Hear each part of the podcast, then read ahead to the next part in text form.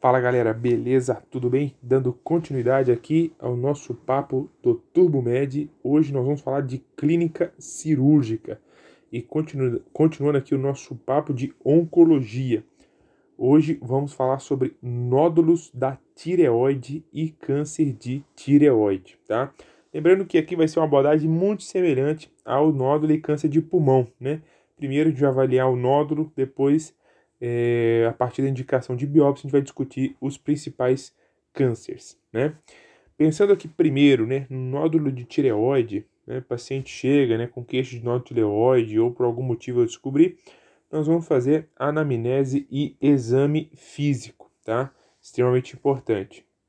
Na anamnese, né, nós vamos ver, né, idade do paciente, sexo, né, exposição à radiação, né, prévia, dor, crescimento importante, sintomas compressivos, presença de linfonodos palpáveis. Então, esses aí são informações importantes de ser colhida na anamnese no exame físico desse paciente com nódulo de tireoide. Depois, a gente vai fazer aí como segundo passo uma avaliação não invasiva, tá? Que vai ter dois momentos. O primeiro momento é laboratorial, né? Já pediu TSH, né? Para esse paciente, nós vamos avaliar se o TSH estiver suprimido ou se o TSH estiver normal. Se o TSH estiver suprimido, nós vamos indicar para esse paciente cintilografia, tá? vamos fazer uma cintilografia dele e aí a gente vai saber se vai ser é, se essa cintilografia, né, vier quente, né, um nódulo quente aí, é, a gente vai falar que está diante de um adenoma tóxico. E aí nós vamos tratar cirurgia ou radioablação. Se o TSH suprimido na, na cintilografia for um nódulo frio, aí pode ser câncer, tá? E aí, sendo nódulo frio na cintilografia, nós vamos pedir ultrassom com Doppler para esse paciente. Caso o TSH venha normal na análise laboratorial inicial, a gente também vai pedir ultrassom com Doppler. Então, o segundo momento aqui da avaliação não invasiva é ultrassom com Doppler, indicado sempre diante de TSH suprimido com cintilografia mostrando nódulo frio ou TSH normal. Aí a gente sempre vai fazer ultrassom com Doppler. A gente vai avaliar aqui o tamanho do nódulo. Se for um nódulo menor que 1 centímetro, a gente vai fazer segmento com ultrassom. Tá? Agora, se for um nódulo que tem 1 centímetro ou mais, ou ainda se for um nódulo suspeito. O que, que é um nódulo suspeito? É um nódulo em pacientes com menos de 30 anos ou mais de 60 anos, que tem história prévia de irradiação, que é um nódulo que vem crescendo, paciente apresenta rouquidão, né, sinônimo de compressão, é, presença de linfonodos cervicais e ou supraclaviculares, ultrassom mostrando microcalcificações ou lesão sólida hipoecóica e irregular, e por fim, na classificação de chamas, e aqui sempre ultrassom com Doppler, se vier classificação 4 ou 5. 4 quando a vascularização central é maior do que a periférica e 5 vascularização apenas central. Então, classificação de chamas 4 e 5 também é um nódulo suspeito. Então, diante de características que compõem o nódulo suspeito ou um nódulo com 1 centímetros ou mais, nós vamos passar para a próxima etapa da investigação, que vai ser a PAF, né? pulsão por agulha fina. E é através da PAF a gente vai fazer a avaliação citológica, né?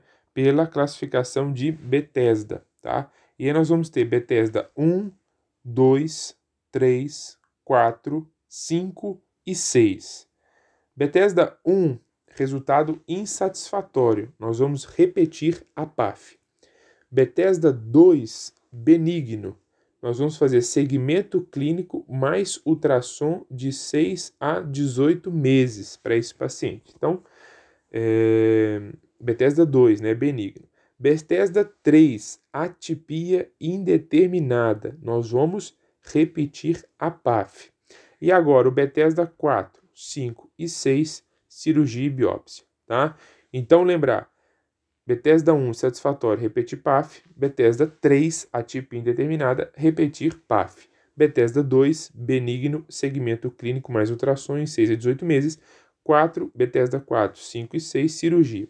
Bethesda 4, tumor folicular, tá? Tumor folicular. O diagnóstico desse tipo aqui vai ser através da PAF, vamos falar isso daqui a pouquinho. É, Bethesda 5, suspeita de malignidade. E Bethesda 6, ma nódulo maligno, beleza? É, uma observação aqui, né? Bethesda 3 e 4, 3 e 4 a gente pode fazer análise genética antes da cirurgia aí como opção, tá bom?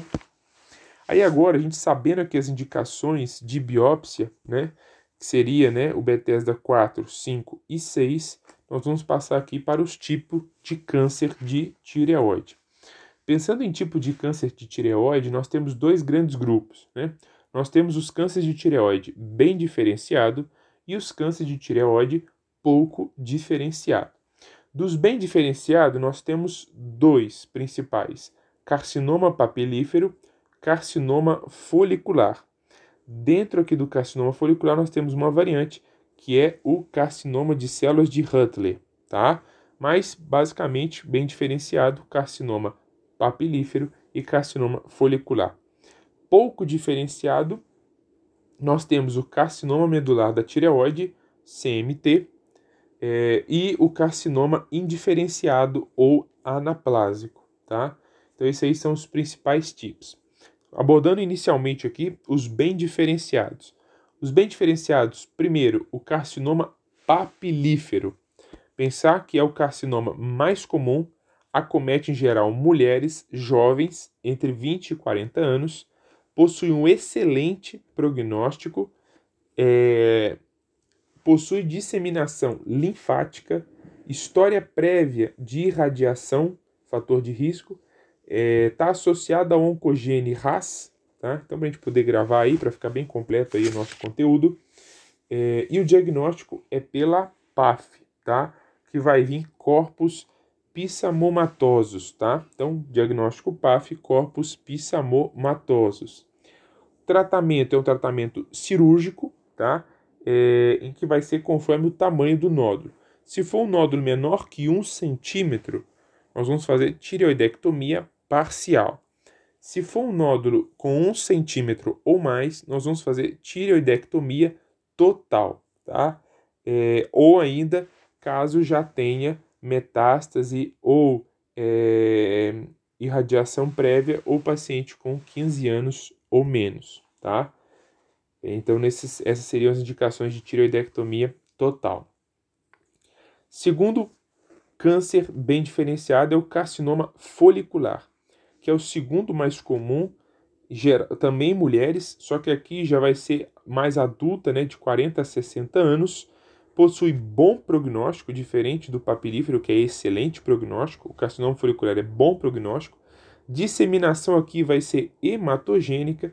E como fatores de risco, nós vamos lembrar aqui da deficiência de iodo como principal aqui, mas também a radiação também é um fator de risco, mas principalmente deficiência de iodo. É, na PAF, nós vamos fazer a PAF né, como conduta, mas na PAF vai vir um aumento de células foliculares, tá? Aumento de células foliculares. Eu ainda não posso distinguir se é benigno ou maligno, né? Portanto, nós vamos fazer cirurgia, que vai ser o diagnóstico, tá? Diagnóstico histopatológico, tá? Que aí nós vamos diferenciar se é benigno ou maligno.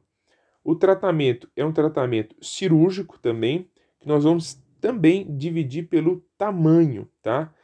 Dividir pelo tamanho. Inicialmente, lesões com 2 centímetros ou menos, nós vamos fazer primeiro uma tireoidectomia parcial, né? Nessa cirurgia. Então, 2 centímetros ou menos, nós vamos fazer tireoidectomia parcial.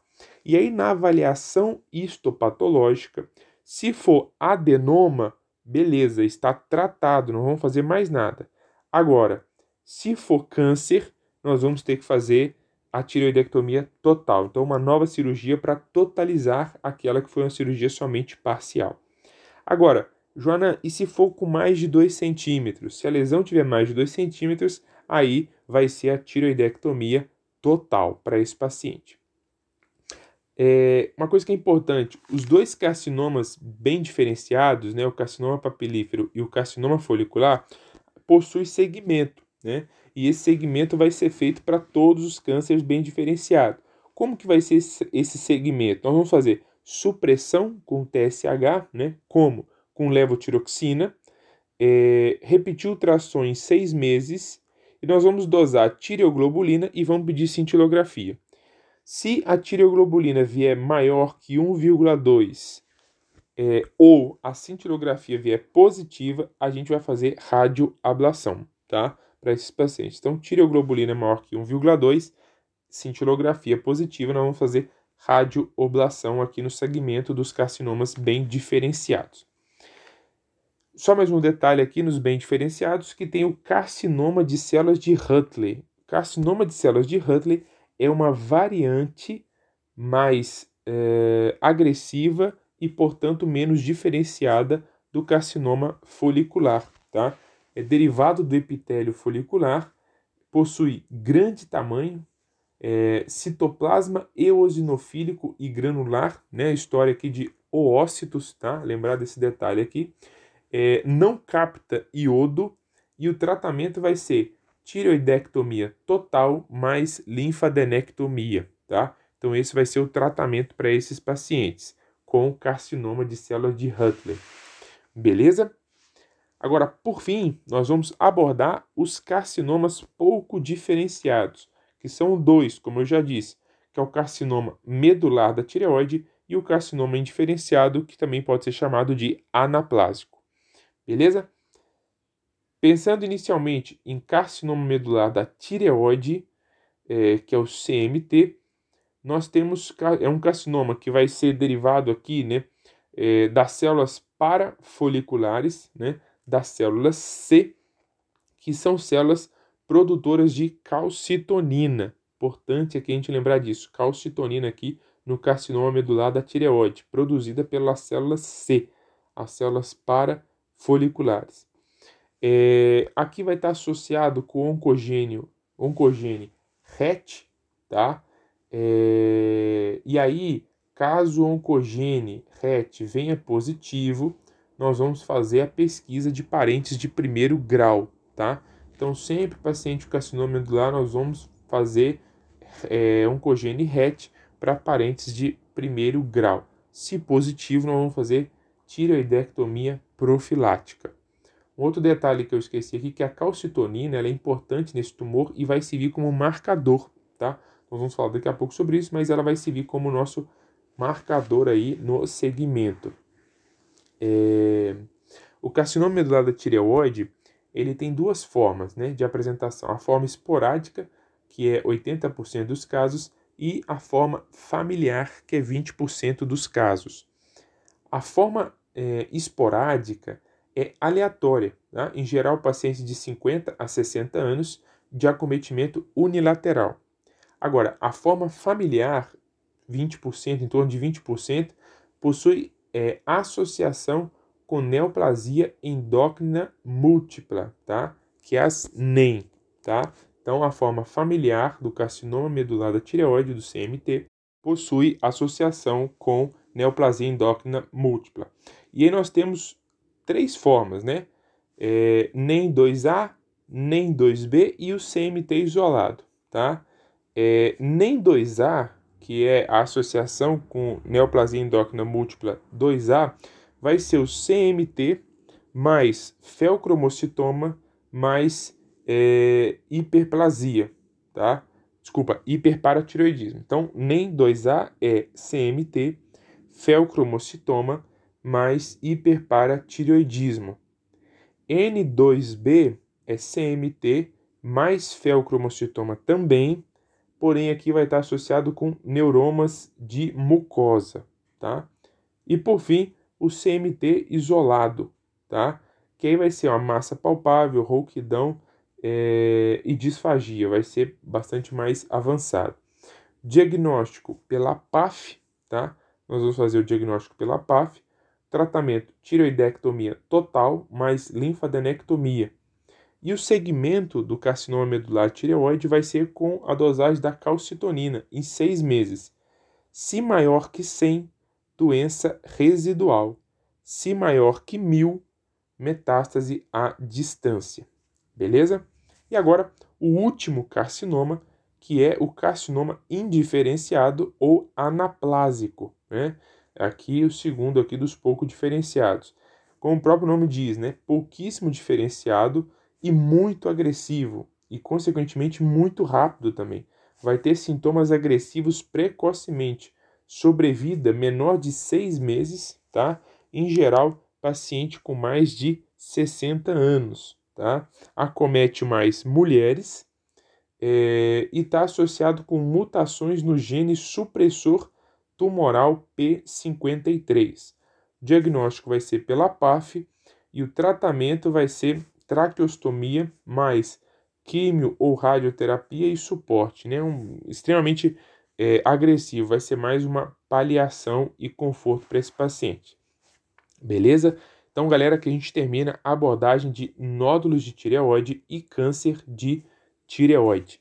Bons estudos, valeu e até a próxima!